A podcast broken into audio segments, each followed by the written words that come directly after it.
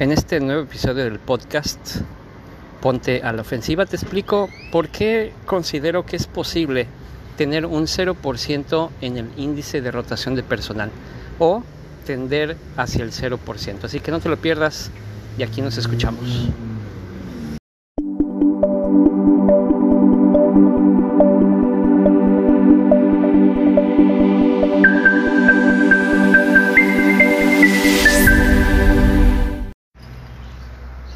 Hay un indicador en la mayoría de las empresas, bueno, por lo menos la mayoría que busca tener información que le ayude a tomar decisiones.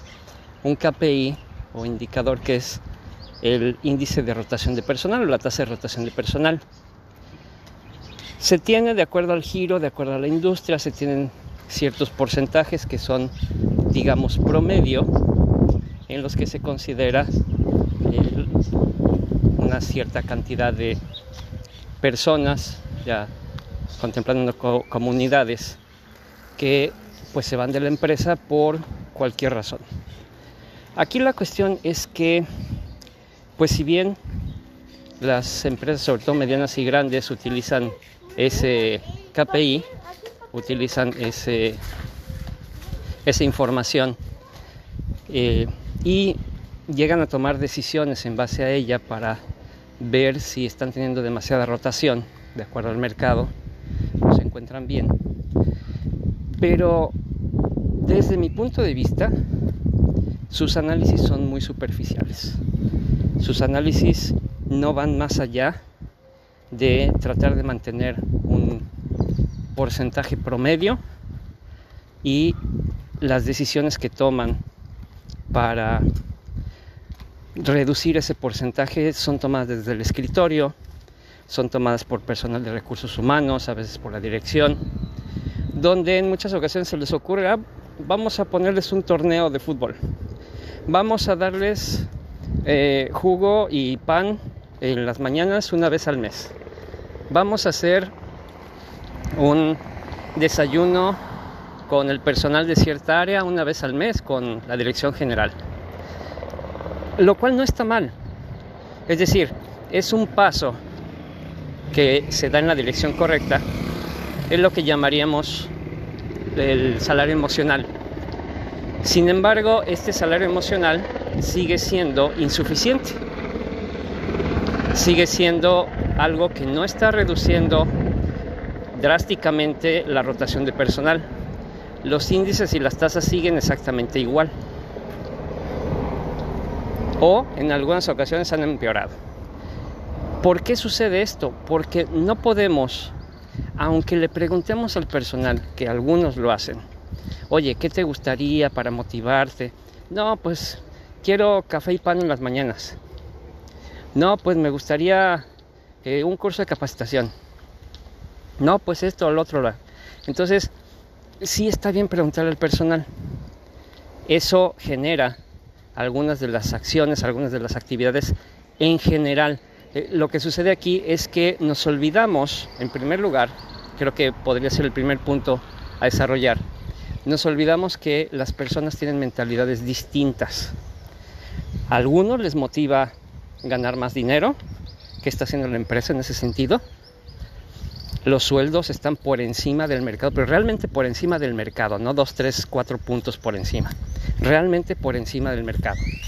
10%, 15%, 20% por encima del mercado. Realmente las empresas se preocupan por mejorar los sueldos, mejorar el nivel de vida, mejorar, mejorar el nivel económico de sus empleados. Entonces hay gente a la que le motiva tener un mejor salario. Prácticamente todos quisieran tener un mejor salario, pero hay gente a la que ese es su motivador principal.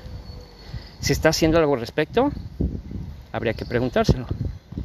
Hay algunos que les gustan las actividades deportivas, para ellos puede haber torneos de diferentes áreas, de diferentes categorías, lo cual está muy bien. Hay algunos que prefieren reconocimiento, que también es algo que se da con, cierta frecuencia, el reconocimiento al empleado del mes, el reconocimiento al departamento completo, eh, un reconocimiento incluso con, un bono, etc. Hay algunos a los que les interesa el desarrollo profesional. Para ellos la capacitación es muy importante, pero más allá de la capacitación, y aquí es donde vienen eh, las aristas de esto, más allá de la capacitación son dos cosas. Una, que realmente estés preparando a esas personas para tomar el puesto inmediato siguiente o los estés preparando para cambiarlos de área y con ello estarlos desarrollando. Y dos, que toda capacitación se pueda implementar. Todo lo que aprendan en la capacitación que se implemente. Porque resulta que hay muchas empresas que capacitan por cumplir únicamente la parte legal, la parte de, de lo que se, se exige por ley, pero al momento de que las personas capacitadas quieren implementar los conocimientos adquiridos, las políticas no se los permiten. El, jefe dice que no, que no hay que hacer cambios, que los procesos se hacen así por alguna razón en particular, aunque a veces ni siquiera ellos saben cuál es la razón. Entonces, cada persona tiene motivadores distintos. Hay grupos de motivadores los cuales se pueden conjuntar y se pueden hacer las actividades para eh, los grupos de personas, pero hay que tener actividades para los diferentes grupos, no solamente una o dos y la que se me ocurre en el escritorio. Ahora, que la tasa de rotación de personal tienda a cero, no es nada malo. Hay gente que dice, es que no es sano tener una tasa cero. No estamos hablando de tener una tasa cero permanente, porque no estamos hablando de que todo el mundo se llegue a quedar en la empresa. Hay N mil factores por los cuales alguien puede renunciar o puede ser despedido. Lo que estamos hablando principalmente es que no sea responsabilidad directa de la empresa, de los jefes directos, el que alguien renuncie o lo renuncien. Que alguien sea despedido, pero por una responsabilidad de la empresa o del jefe directo. Ahí es donde tenemos que atacar hacia el 0%. Sería fantástico que en las empresas su índice de rotación de personal estuviera en un solo dígito y que de ese dígito prácticamente todos los que se van de la empresa es porque encontraron otra oferta que les queda más cerca de su casa o que es algo que querían hacer y que esta empresa no les, no les podía ofrecer o porque se cambian de ciudad o porque se casan y entonces su pareja es quien se va a encargar de los ingresos o por enfermedad, accidente o, muerte, por cualquier otra situación que no sea imputable a los jefes directos. Y no nos hagamos, no queramos tapar el sol con un dedo cuando nos ponemos a comentar que es imposible un 0% de rotación. Claro que es posible. Claro que es posible cuando tenemos liderazgo en la empresa y cuando consideramos que ese 0% va enfocado a tener ambientes de trabajo saludables, a tener desarrollo del personal, a cuidar sus motivadores, a cuidar al personal. Y bueno, los que se vayan de la empresa por otros motivos ya son parte de eh, la estadística y de la tasa de rotación que ya entonces sería una tasa de rotación sana. Mientras haya personas que se vayan, y de acuerdo a los estudios, y lo podemos buscar en Google, hay muchos estudios que indican que la gente se va de una empresa por el ambiente laboral, por los sueldos bajos, por la falta de desarrollo y por la toxicidad de los jefes. Esos son los principales y lo de los jefes es el mayor. Entonces, mientras esos factores los bajemos a cero, entonces nuestra tasa de rotación va a ser una tasa sana. Mientras no lo hagamos, cualquier tasa de rotación que tengamos no va a ser sana. No va a ser nada bueno para la empresa, eh, ni siquiera estar por debajo del mercado o igual que el mercado. Entonces es ahí a lo que me refiero. Una, un índice de rotación de personal cero porque el ambiente laboral es bueno, porque se desarrolla el personal, porque se le capacita, porque se le atiende, porque se le cuida, porque se escuchan sus propuestas y se le permite aplicarlas, porque se le dan motivadores. Y para lograr esto, que es realmente algo que le cuesta mucho trabajo a las empresas, a los, a los líderes, a los jefes de las empresas, les cuesta mucho trabajo hacerlo, porque primero tiene que hacer un cambio de prioridades. Primero está el personal. El personal es el que va a generar los números. Pero regularmente se piensa al revés. Primero hay que cuidar los números y después, bueno, vemos con el personal que tengamos. Y no. Entonces, hay que conocer al personal. Hay que conocer a todos y cada uno de los empleados. Me van a decir, bueno, eso es fácil cuando tienes una empresa de 5 o 10 empleados, pero cuando tienes 500, 5000, es exactamente lo mismo. Exactamente lo mismo. Y para eso los líderes saben delegar. Me imagino. Porque si no saben delegar, no sé qué están haciendo en ese puesto. Entonces, tú al estar a la cabeza o la persona que esté a la cabeza de la empresa, debe conocer a cada uno de sus directores, de sus directivos, de sus gerentes. Conocer sus motivadores, conocer sus sueños, conocer sus metas, conocer sus miedos, sus frustraciones, sus preocupaciones, sus propuestas. Y con base en eso, realmente tener un salario emocional que funcione para cada persona. Y esos gerentes, esos directores, hacer a su vez lo mismo con sus equipos. O sea, no estamos hablando de que el director o el dueño de una empresa de 5.000 empleados tenga que conocer a los 5.000 empleados. No, no sería factible. Digo, sería genial si, si, lo hiciera, si lo lograra, si no tuviera ninguna otra actividad que hacer en la empresa más que estar al cuidado de, de su gente, de sus empleados. Pero bueno, no va por ahí, muchos empiezan a decir es que cómo crees, cómo voy a tener tiempo de conocer a todos mis empleados a ese nivel. Pues sí, si quieres que realmente tu empresa sea una empresa que trascienda, tienes que conocerlos a todos. Y si no puedes hacerlo por el tamaño de la empresa, entonces delega, enséñale a tus gerentes cómo hacerlo. Y cuida que los gerentes lo hagan. Y entonces vas a ver cómo el cambio de cultura se va a dar. Y no hablemos solamente de cambio de cultura, cómo se va a crear una cultura empresarial. Y esa cultura va a hacer que la gente no se quiera ir, que la gente prefiera quedarse en tu empresa porque le gusta mucho el ambiente y le gusta cómo lo cuidan. Y le podrán llegar oportunidades de otros lados y no se va a ir. Una empresa seria, una empresa sólida, una empresa que trasciende, busca en cada contratación que la persona se quede mínimo tres años. Hay gente que me ha dicho, bueno, es que es, es sano que a los dos años ya, ya se hayan cambiado toda la plantilla. Bueno, ¿te incluyes tú?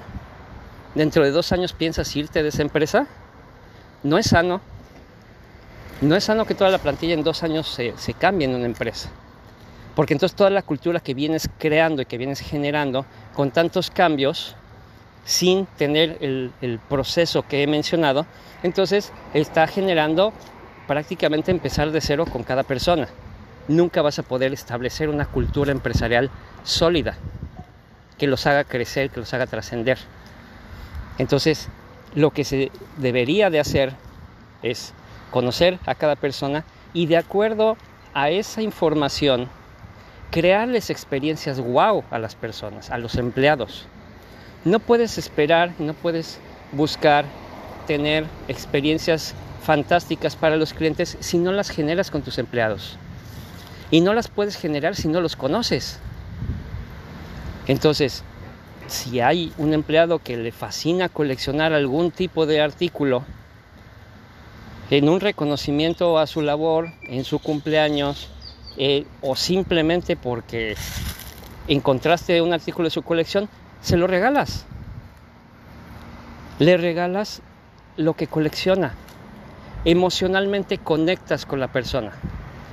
Esa persona va a recordar mucho más ese detalle que todos los jugos con, pan y café que le des en, las mañanas, que todos los torneos de fútbol,